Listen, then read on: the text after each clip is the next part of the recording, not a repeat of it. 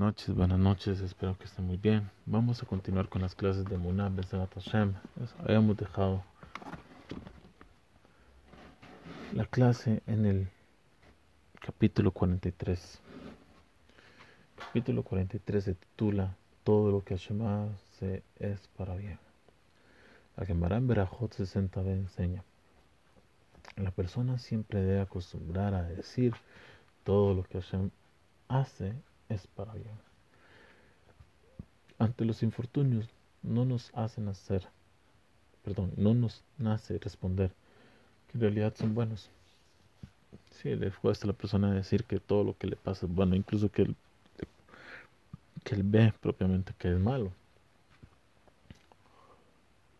Y la Gemara por eso nos enseña que debemos entrenarnos para decir esto, reaccionar de esta forma ante nuestras experiencias.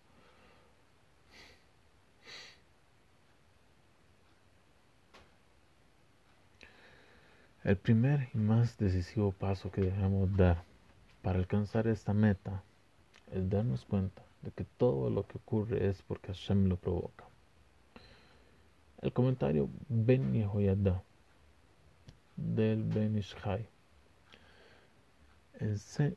enseña que la Gemara nos dice que debemos reaccionar de esta forma siempre. Debemos reconocer a Hashem no solo en los sucesos inusuales y dramáticos, sino que aún en las circunstancias normales y cotidianas que parecen perfectamente comunes y naturales, pues incluso estas son provocadas directamente por Hashem. Si Hashem domina el mundo, incluso que nosotros no lo veamos. Como mencionamos antes, la Gemara habla sobre Rabbi Akiva, que estaba viajando y pidió alojarse en un cierto pueblito. Nadie se ofreció a recibirlo, no obstante, Rabbi Akiva declaró, todo lo que Hashem hace, lo hace para bien, que aunque no se, aunque se vio obligado a pernoctar a la intemperie en el bosque, esto era lo mejor primera vista podríamos preguntarnos, ¿qué tiene esto que ver con Hashem? Cada habitante del pueblo decidió por cuenta propia no abrirle las puertas a Rabbi Akiva. Fue decisión de ellos, no de Hashem. Rabbi Akiva reconoció que eso tampoco era efectivo. Incluso cuando la gente se niega a nuestras peticiones, eso también proviene de Hashem. Cuando vino un gato y devoró al gallo de Rabbi Akiva, se dio cuenta que este suceso aparentemente natural también fue ocasionado por Hashem y que el gato no tenía forma de siquiera tocar al gallo a menos de que Hashem le permitiera y si esta es la voluntad de Hashem debe ser lo mejor. Esta enseñanza de la Gemara no es cuestionada por ningún Tana o Amora. No hay desacuerdo entre los Rishonim sobre esta alajá y ha sido codificada por el Shulchan Aruch. De hecho, el Rambam, en su comentario sobre la Mishnah, escribe sobre esta enseñanza que cualquier Baal persona inteligente, podría haber entendido por su propia cuenta de que todo lo que Hashem hace es para bien. Por ello, la respuesta convenida en todas las situaciones y de acuerdo con todas las autoridades es que debemos sentir que todo lo que Hashem hace lo hace para bien. Rav Moshe contaba que cuando era muy pequeño, una vez se enfermó de mucha gravedad y tenía una fiebre muy alta. Su madre consiguió una receta para el medicamento que necesitaba, pero no tenía el dinero para comprarlo. Juntó todo el dinero que pudo y salió apresuroso a la farmacia con la esperanza de que le prendieran el remedio. Aunque no podía pagar el precio completo. El ayudante del farmacéutico estaba a cargo del local y ella le explicó entre sollozos que no podía pagar el precio, pero que traía todo el dinero que tenía. El ayudante no dudó en surtirle la receta y preparó el frasco. Se lo dio y tomó el dinero. La mujer estaba tan desesperada que corrió a casa, pero en un descuido se tropezó y se le cayó el frasco, el cual se hizo trizas contra el piso, derramando el remedio sobre el pavimento.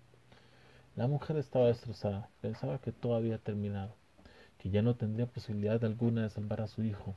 Recogió los restos del vidrio y regresó a la farmacia, esta vez la farmacéutica. El farmacéutico jefe estaba presente, surtiendo las recetas, con lágrimas surcándole las mejillas, las mejillas. Le explicó lo sucedido. Él le aseguró que le daría el remedio que necesitaba, sin cobrarle más. Tomó los trozos de vidrio, los olfateó para determinar que el remedio había estado en el frasco. Debe haber ángeles protegiéndola hoy, señora, dijo el farmacéutico.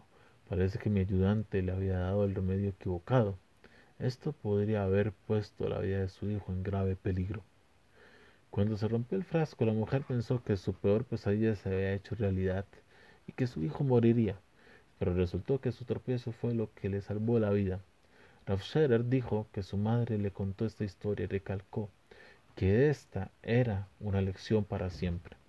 Cuando suceden cosas que parecen malas, increíblemente malas, debemos tener fe en que en realidad son buenas. A decir verdad, incluso el error del ayudante provenía de Hashem, pero quizás Hashem hace que sucedan esos incidentes con la intención expresa de enseñarnos esta lección, de que todo lo hace para bien, que incluso cuando una situación parezca desoladora, en efecto es una bendición oculta. Debemos tener fe en que incluso cuando enfrentamos situaciones difíciles y apremiantes, realmente es para bien y una inmensa bendición de Hashem. Esta lección es repetitiva en sí porque lo hemos hablado varias veces.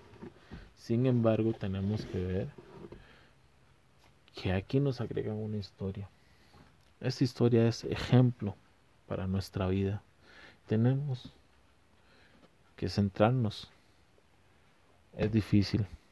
Pero yo creo que 150 capítulos creo que tiene este libro. Vamos a ver.